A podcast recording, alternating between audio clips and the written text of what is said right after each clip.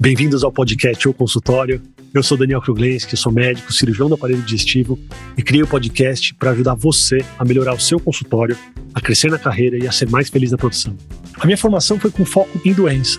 Então, praticamente durante toda a minha formação eu tive um foco em doença e tratamento e hoje a gente vê uma tendência do foco em saúde para os profissionais de saúde. Isso também acontece nos procedimentos. Eu aprendi a me especializar e aprendi a trabalhar com ultra especialidade, com procedimentos especializados, e agora a gente vê uma tendência de um foco maior para atenção primária.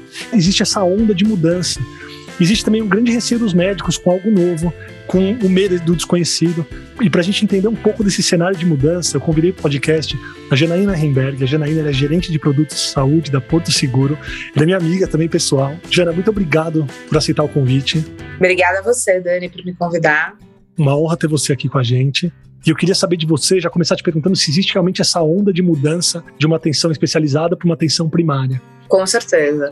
Bom, Dani, eu tô nesse mercado de saúde, né? Na verdade, todo o meu conhecimento vem de produtos digitais, de uma visão muito de client-centric, né? Eu passei os últimos anos aí da minha vida trabalhando com e-commerce, depois migrei para educação e agora faz quase um ano que eu tô no segmento de saúde, trabalhando com planos de saúde.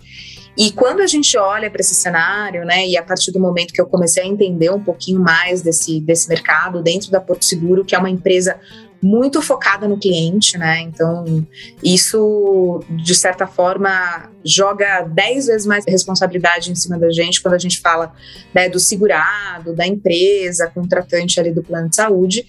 E toda a discussão da evolução da saúde, né, desde até de cinco anos atrás, mas reforçou principalmente desde que a gente entrou nessa pandemia inacabável, é a visão é, de tratar as pessoas, a saúde das pessoas e não tratar a doença das pessoas, né? Então, o fato de você e é, é, um mito que existia, assim, até meu mesmo antes de entrar nesse mercado, de que o terror dos planos de saúde é que as pessoas vão até o médico ou usem o plano de saúde. Não, o terror do plano de saúde é as pessoas não se cuidarem. Então, é todo esse modelo de prevenção, né? Então, a gente está falando muito sobre prevenção de doenças, né?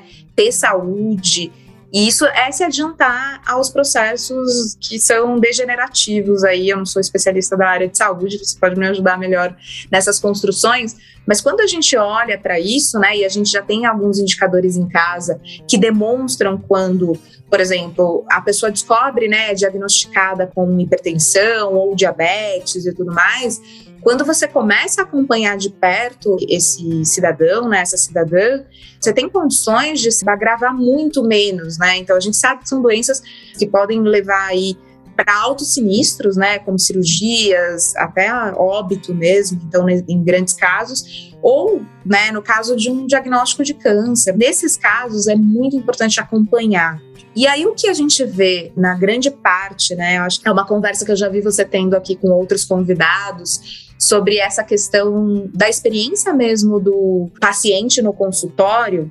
E quando a gente está falando né, do paciente que vai até um médico, que é muito isso que a gente está revendo também como plano de saúde, experiência do nosso paciente, é que ele vai, às vezes, no médico dentro da rede referenciada e ele é atendido ali, né? Então, te olham por 10, 15, 20 minutos ali, dependendo do tempo que o médico destina na agenda dele para atender o paciente de plano de saúde e ele pede uma lista de exames e ele vai ver você daqui um mês e tudo mais. Ele não se aprofunda no entendimento, né, do ecossistema familiar, como que ele está contido, como que ele come, como é que ele vive. Então, esse esse tipo de preocupação que eu já vi você diversas vezes trazendo aqui no consultório e trazendo, né, pergunta, entendendo mesmo o contexto da vida daquela pessoa, não tratando o sintoma pelo sintoma, né? Então, da onde que isso pode estar tá acontecendo? É o que vem a atenção primária à saúde, né? O que a gente chama de planos de saúde APS, que é uma grande inovação, que algumas health techs estão se destacando muito no mercado para apresentar esse modelo e até trabalhar um educacional do mercado sobre esse modelo preditivo também, né, de risco. Isso envolve várias questões. Envolve a experiência do cliente dentro de uma jornada que é mais assistida, por times de saúde, equipes de saúde, elos de saúde, né, que são compostos aí pelo médico da família, nutricionistas, preparador físico, dependendo do plano de saúde, existe uma construção dessa equipe que vai olhar num primeiro momento essa ancoragem do paciente e fazer uma anamnese, um screening é, de entrada, né, para a gente avaliar exatamente como cuidar dessa pessoa e até do círculo familiar desse paciente. E depois, e, e realmente sentar, ouvir, ó, oh, por que está acontecendo isso? Que horas que acontece isso de verdade? Como que é a sua dieta de verdade? Então, quantas vezes você se lembra, né? E aqui a gente, obviamente, está falando, seu público é muito de médicos, e mas se a gente for para usuários de plano de saúde de entrada, raros são os momentos que ele realmente é questionado sobre essas questões dentro dos atendimentos que ele passa. Então, essa é uma preocupação muito grande, né? Essa questão de olhar mais para as pessoas e fazer melhor por elas é uma preocupação que o APS vem trazer para esse modelo. Ô, Jana, eu entendi o que você disse e eu queria te perguntar se isso é um protótipo ou se isso já está em vigor. Por que, que eu pergunto isso? Porque a imagem que eu tenho de um convênio uhum. há 10 anos quando eu comecei a operar, eu precisava mandar um fax para o convênio para autorizar uma cirurgia. precisava passar um fax, de verdade, precisava mandar por Sim. fax tal. Toda uma burocracia. Sim. Então, uma imagem assim, de um escritório cheio de pessoas mexendo em um monte de papéis. E hoje você está me dizendo que a intenção de vocês é que um médico atenda uma pessoa, converse uhum. sobre a uhum. família dele. Isso já acende alguns red flags aí para vocês.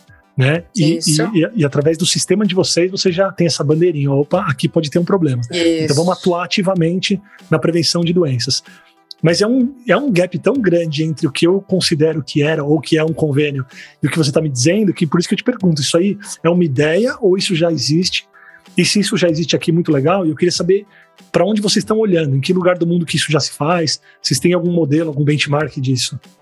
Temos alguns modelos, né? A gente tem algumas referências disso já acontecem em alguns países mais digitalizados. Então, Estados Unidos tem esse modelo de APS já mais combinado. Então, acontece até com uma, fomentou muito, né, dentro das farmácias dos, americanas, existia uma primeira avaliação ali, uma anamnese, um modelo preditivo, então entendimento ali, né? Porque você sabe que o modelo de saúde, né, nos Estados Unidos é completamente diferente desse modelo assistencial que a gente tem aqui no Brasil.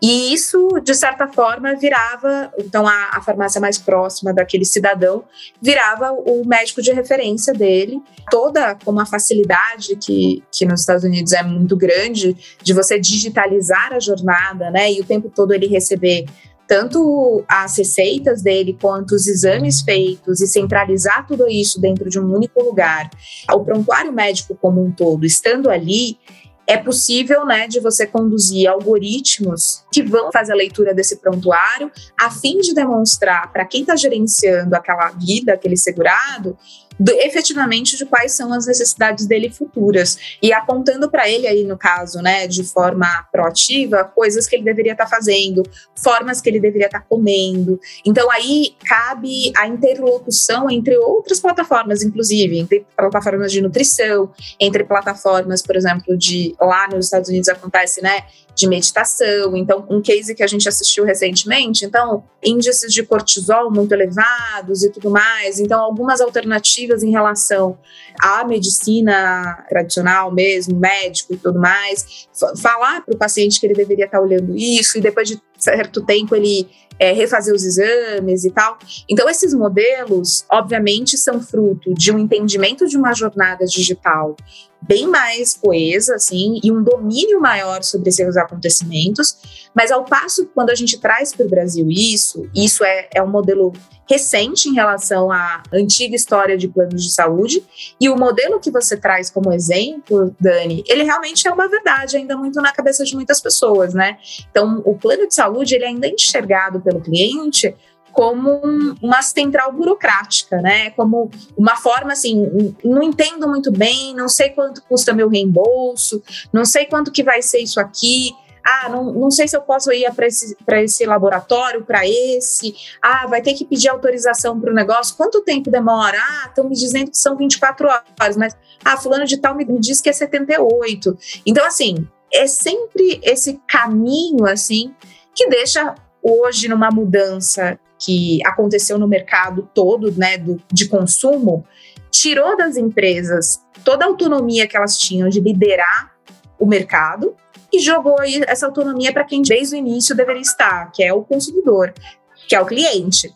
E aí, quando o cliente entra como o grande ator principal dessa interlocução, modelos como esse que eu te expliquei, né, a própria Porto Seguro tem o seu plano de saúde APS, que está numa fase que também trazendo né, metodologia de produto para você, mas é o que a gente chama de MVP, né, que é o mínimo é, produto viável, trazendo para português, né, é, que é olhando exatamente, testando com algumas empresas, com alguns segurados, como que é esse modelo, porque a gente está falando de um público ainda no Brasil que não está educado ainda para esse modelo. Então, é, uma, é um modelo que você precisa estar tá usando a jornada digital, muito autosserviço.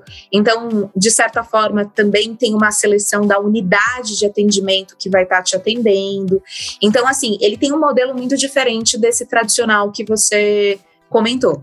O médico precisa ficar preocupado em perder o emprego? Porque um pouquinho, quando você me fala do, do case aí do, do cortisol, e aí você acha que nesse mundo digital de diagramas, né? Então, o paciente entra lá, ele vai preencher um formulário eletrônico e você já tem uma resposta, né, de risco desse paciente, de atitudes que vocês devem tomar e tal. Você acha que o médico vai perder muito do papel dele? Como que vocês, do setor de saúde, enxergam o papel do médico na prevenção? Então, na verdade, existe dentro desse modelo, e aí todos os outros depois, né? O plano de saúde tradicional que você disse, ele não vai morrer nunca também, porque ele tem, né, tem pessoas que são aderentes a esse modelo, e os médicos vão precisar também se aperfeiçoar. Qual que é a provocação que se traz à mesa? A partir do momento que você traz a tecnologia para combinar essa relação que você tem de, de cuidado com o paciente, os médicos precisam fazer melhor aquilo que eles deveriam fazer, que é serem mais humanos. Eu faço muita pesquisa com o consumidor final, com o segurado, e muitas vezes a gente escuta essa verbalização, né, de que o, o, médico parece um robô, então ele ah, já tem frases prontas, ele me entrega isso.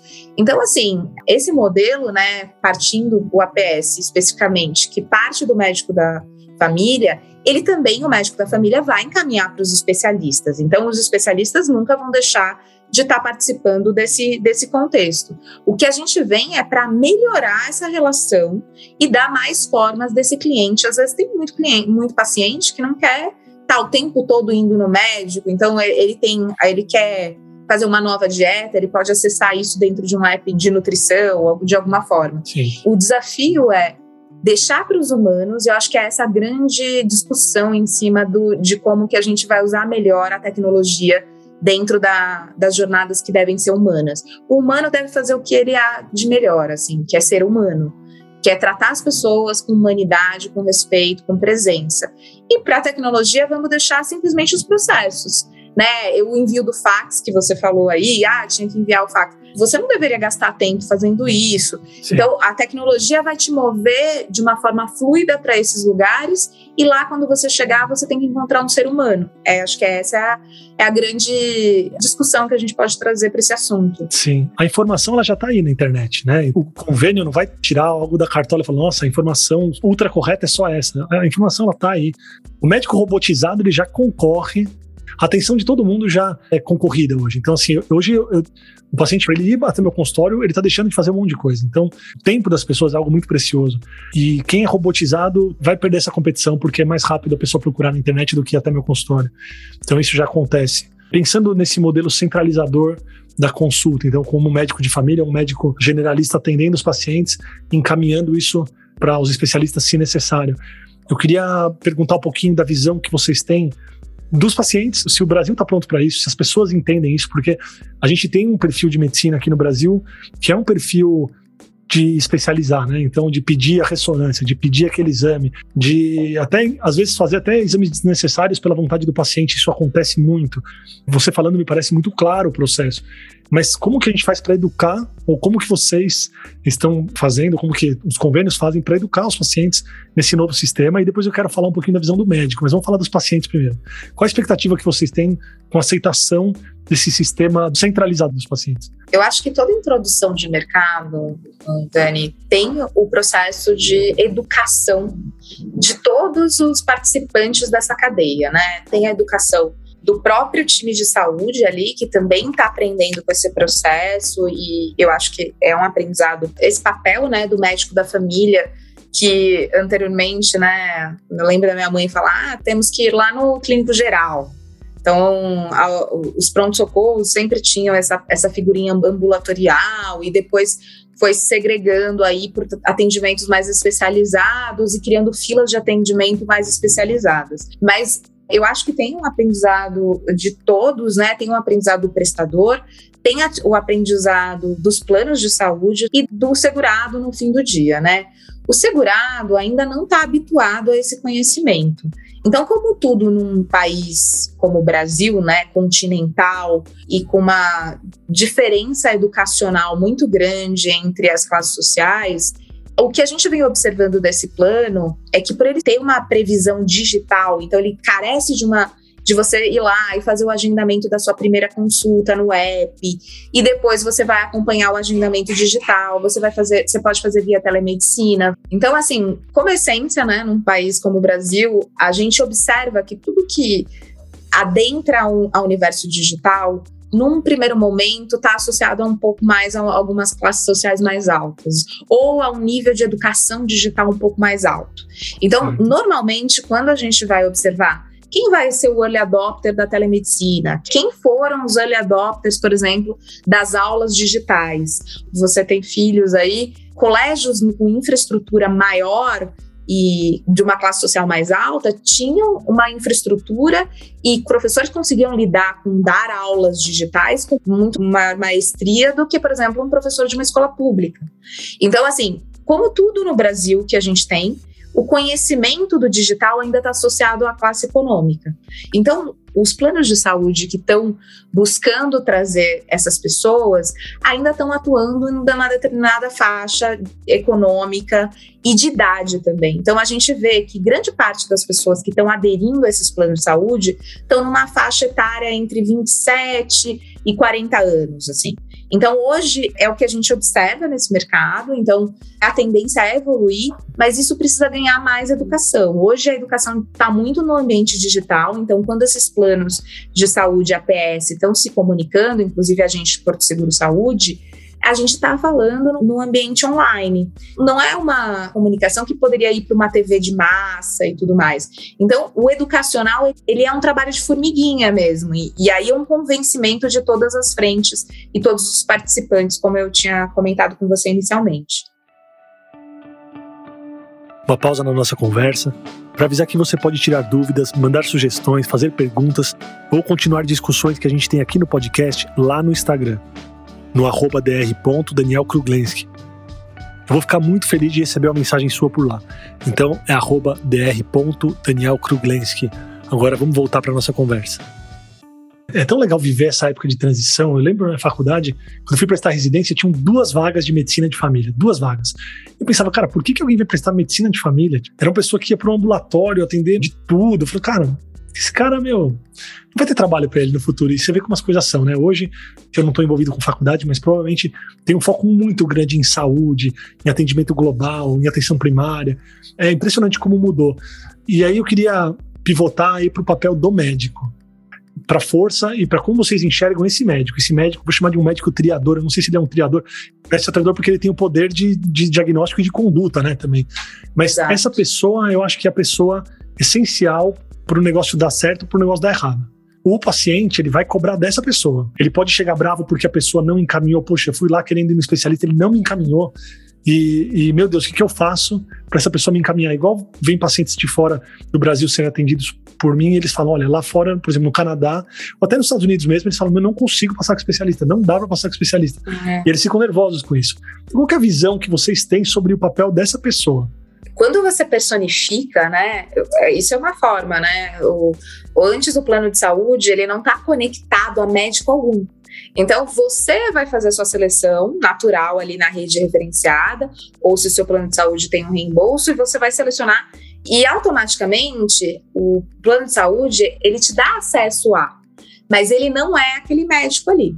Partir do momento que você diz, né, para o segurado, ó, oh, a partir de agora você tem uma unidade de atendimento que está credenciada, então você sempre vai ser atendido pelo Daniel Kruglenski, que é o seu médico da saúde, pelo time de saúde, que, que é a fulana, ciclana e não sei o quê. Você dá uma cara, uma voz e, e um, e um comportamento para aquilo que você está entregando. E realmente é aí que é o grande ponto da experiência desse produto que ele precisa ser visto muito diferente dos demais, Dani. É muito sensível isso, então a gente está aprendendo isso. Então, quando existem equipes próprias, o plano de saúde é dono do próprio time de saúde, existe uma experiência. A partir do momento que eu sou uma seguradora e eu contrato um prestador, né, um terceiro, eu tenho que ter uma relação com esse terceiro muito boa para ele garantir um nível de atendimento ali para mim que seja coerente com os meus pilares de serviço daqui, né? Então, é um tipo de relação diferente com o prestador. Antes eu credenciava pessoas, né? Credenciava médicos. Agora não, eu sou corresponsável por esse atendimento. A cara da Porto Seguro Saúde ou do meu plano, que é o Saúde Mais, ali, é a cara do Daniel para o Glensky, para o meu cliente, né? Então, para o meu paciente. Então, é, quando isso acontece, é, é exatamente por isso que a gente está em modelo de MVP, porque envolve é, treinamento, envolve sempre a gente estar tá em contato com ele, envolve a gente trazer alguns indicadores de experiência, que eu não sei se já foi falado aqui em outros momentos, mas existe um indicador que hoje o mercado usa que é o NPS, que é o Net Promoter Score. O Net Promoter Score, qual que é a visão dele? Qual é a pergunta que ele te faz? É o quão você é, indicaria essa experiência né, que você viveu para outra pessoa. E aí você tem que responder de 0 a 10 o quão isso é, é relevante. Então, até explicando para a audiência que existe ali né, os detratores é, que estão dentro do, do 6 para baixo, 7 8 é o que a gente considera de neutro e 9 e 10 são os promotores. Então a gente precisa entender muito bem como que a gente está vivendo. Então o paciente ele tem que dar essa avaliação desse médico e aí, pela primeira vez, você começa a ter uma avaliação do que está acontecendo dentro do ambiente de atendimento. Então, assim, hoje alguns laboratórios já fazem isso de alguma forma, né? É, ambulatórios também estão fazendo. Mas, assim, você nunca utilizou isso, de certa forma, até pela ANS. Eu não posso expor, então eu não posso botar uma lista para o meu paciente dizendo: olha, o Dani, o Daniel tem nota, um score, né? Que aí vira o score, tem nota 75, outro fulano tem nota 89, o outro é 100. Tipo quando você vai pegar um Uber. É, pela própria ANS, eu não posso fazer esse tipo de, de, de, ranqueamento dos meus profissionais, mas eu, como gestora e tudo mais, é super importante, até para conduzir, melhorar esse processo com o meu prestador, é importante eu saber esses indicadores, né? Então, isso é, é um ponto que a gente tem que estar trazendo. Então, indicadores são um ponto super importante para esse produto ou para esse relacionamento. O NPS, Outro indicador que a gente usa bastante, que eu não sei se vocês já, vocês já falaram por aqui, mas é o CSAT, né, que é o índice de satisfação daquele momento que você vivenciou. Então, por exemplo, ah, fui lá simplesmente para fazer um teste de Covid. Tá, esse teste de Covid foi uma experiência curta. Esse momento que você viveu, que nota você daria para esse momento? E aí a gente começa a olhar todos esses indicadores e saber aquela unidade de saúde ela está indo bem em relação à outra, existe uma necessidade de parametrizar, existe necessidade de eu retreinar aquela equipe. Então são indicadores que ajudam a gente a ter uma visão pouco mais ampla, porque não dá para ficar conversando todos os dias com a equipe, né? E vocês acham que os profissionais eles devem saber que eles estão sendo avaliados? Isso faz diferença até no atendimento, né? Isso sim. Sim, claro. Isso tem que ser super transparente. Sabe que eu participei de uma reunião dentro de um hospital que ia começar a fazer esse ranqueamento.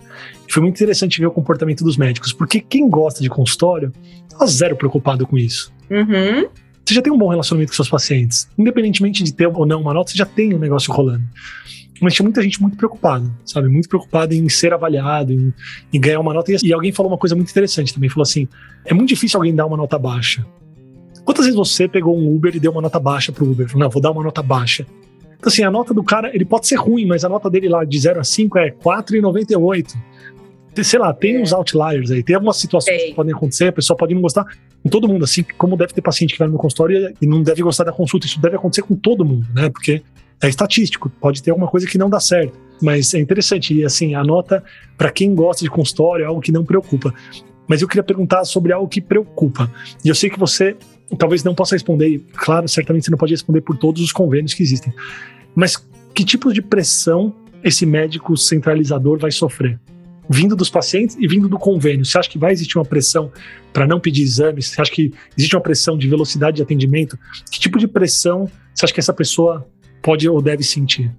Desse ponto de vista de não pedir exames ou não ter um encaminhamento para um especialista e tudo mais, de forma nenhuma, assim, acho que o plano de saúde, né, ele já tem essa visão, então a gente não contrata pelo número de, de acionamentos que é feito, né? Então não é esse o modelo de pagamento que a gente tem ali. Então, se ele faz mais ou se ele faz menos, ele vai receber menos ou mais. E não interfere na vida desse médico da família se essa pessoa vai ser atendida por um especialista, por um, por não especialista. Porque todo o reforço que a gente vem trazendo é o que eu comentei logo na nossa abertura, assim que é efetivamente a pessoa ser tratada antes dela ter um, uma complicação né, de uma doença mais é, que leve a, algum risco ou a uma internação e tudo mais. Sim. Então, assim, inclusive nesses atendimentos, Dani, quando a gente tem um encaminhamento para o pronto-socorro, a gente tem coparticipação nesse plano, né? Então, assim, a gente isenta quando ele é encaminhado por um médico da família ou até num atendimento de telemedicina ele é isentado quando ele vai para o pronto-socorro, porque a gente entende que realmente ele precisava ir, entendeu? Então, eu não tenho por que cobrar com a participação dele, sendo que é uma necessidade. Eu, eu deveria fluir melhor essa jornada para ele ser atendido. Quanto mais rápido ele for atendido, melhor ele vai ficar, pior vai ser as complicações. Então, que bom que ele procurou o médico logo. E eu quero, eu quero incentivar o meu paciente a fazer sempre isso. E, e ir para. Então, ó, com participação você não vai pagar, então pode ir tranquilo lá no, no pronto-socorro, entendeu? Sim. Já eu quero te fazer uma pergunta pessoal. Mas, mas pessoal, não tão pessoal que não possa ir ao ar aqui. Porque eu te conheço há muito tempo. Eu sei que você é uma pessoa muito boa, muito boa no que você faz e você gosta de desafios. Então eu queria enxergar a sua visão. O que, que te fez aceitar trabalhar onde você trabalha hoje? Porque assim, eu, eu sei que você não aceitaria trabalhar simplesmente por um salário. Uhum. Você trabalha por um desafio. Então tem um desafio pessoal seu, mas você tem que acreditar naquilo que está fazendo. Então, fala para mim assim, qual que é a sua visão? O que, que você acredita? Como você se sente agente de transformação, sabe? Qual que é a sua visão sobre o que você faz hoje e o impacto que isso vai gerar no futuro ou que já gera agora para as pessoas? Nossa, Dani, que legal essa pergunta. Bom, uma coisa assim, eu trabalhei 15 anos da minha vida em agências de comunicação e publicidade, né? Então, quando a gente trabalha muitos anos fomentando o consumo e tendo essa necessidade, né, de contar cada vez mais discursos bonitos para as pessoas comprarem mais e tudo mais, eu cheguei a um determinado momento da minha vida que eu questionei o quanto as pessoas realmente precisavam ter mais daqueles itens que eu estava trabalhando tanto e, em tantas horas da minha vida, virando noite e tudo mais, que era um processo muito árduo de trabalhar em agência, né? Isso é bem conhecido no mercado, assim, trabalhar em agência é trabalhar muitas horas, assim, tal qual os médicos, aí às vezes a gente faz plantão na agência também. E aí, em um determinado momento da minha vida, eu, por uma questão de propósito, de autoconhecimento e tudo mais, eu fui muito questionar essa questão de eu queria trabalhar com algo que realmente eu deixasse um legado para a sociedade, um legado para o mundo e, e de diversas formas fosse mudasse as coisas ainda trabalhando, porque eu gosto muito de trabalhar, gosto muito de me dedicar ao trabalho e gostaria que nesse tempo eu estivesse fazendo coisas que deixassem um legado positivo para, para o mundo. E aí, eu, como essência, como ser humano, eu sou uma pessoa que venho de uma família muito humilde, aonde, por incrível que pareça, né, as duas coisas que eu trabalhei na minha vida, que é educação que foi o vetor de mudança da minha vida, né, que me tornou a profissional que eu sou hoje e que me permitiu chegar onde eu cheguei e, que me abriu as portas, então única e exclusivamente a educação, porque eu vim de, da periferia de São Paulo, vim de, de, né, meus pais não tiveram, não estudaram depois da terceira série. Então, assim, a, a possibilidade de eu ter estudado, eu entendi que educação era um assunto que era muito importante. E por isso que a primeira oportunidade que eu olhei depois que eu saí de agência foi trabalhar com educação. E isso foi incrível, porque eu tive a oportunidade de trabalhar com educação durante a pandemia que foi uma coisa impressionante, assim, poder mudar, né? Introduzir aulas digitais dentro de uma plataforma online. E aí eu usei essa expertise de trabalhar com jornadas digitais, experiência do cliente, produtos digitais, de acordo com o propósito que eu queria abraçar para mim. E saúde sempre foi e um, uma coisa de orgulho na minha casa, assim. Então imagina dentro de uma família humilde, o fato de você ter a possibilidade de ter um plano de saúde é uma aquisição incrível. Então, assim, inclusive ter um plano de saúde em, em, na comunidade, né, onde você tem muito trabalho informal, onde as pessoas não estão associadas a uma empresa e recebem isso como um benefício, é eletivo o plano de saúde dentro de uma casa. Então, inclusive quando você olha os gráficos dos planos de saúde individuais, que são contratados pela, pela, pela pessoa física, a gente olha na pirâmide um peso muito grande para crianças tendo plano de saúde e idosos. Então, a barriga do hoje que a gente tem de plano de saúde individual é muita gente que está. Então, eu, eu sou uma pessoa de 35 anos, eu vou priorizar dentro do meu lar quem realmente precisa tá, não pode, não pode pegar uma fila no SUS, ou seja lá o que for. Então, eu vivenciei isso muito de perto. E ter vivido essa dor muito de perto me fez ter muito empatia com essas causas. E quando a Porto Seguro Saúde veio conversar comigo sobre uma oportunidade de estamos crescendo, né, a Porto Seguro como uma empresa 15ª maior marca no Brasil hoje, e estamos investindo como evolução do nosso portfólio a saúde porque a saúde do brasileiro vai ser cada vez mais importante. A gente observou isso durante a pandemia, né?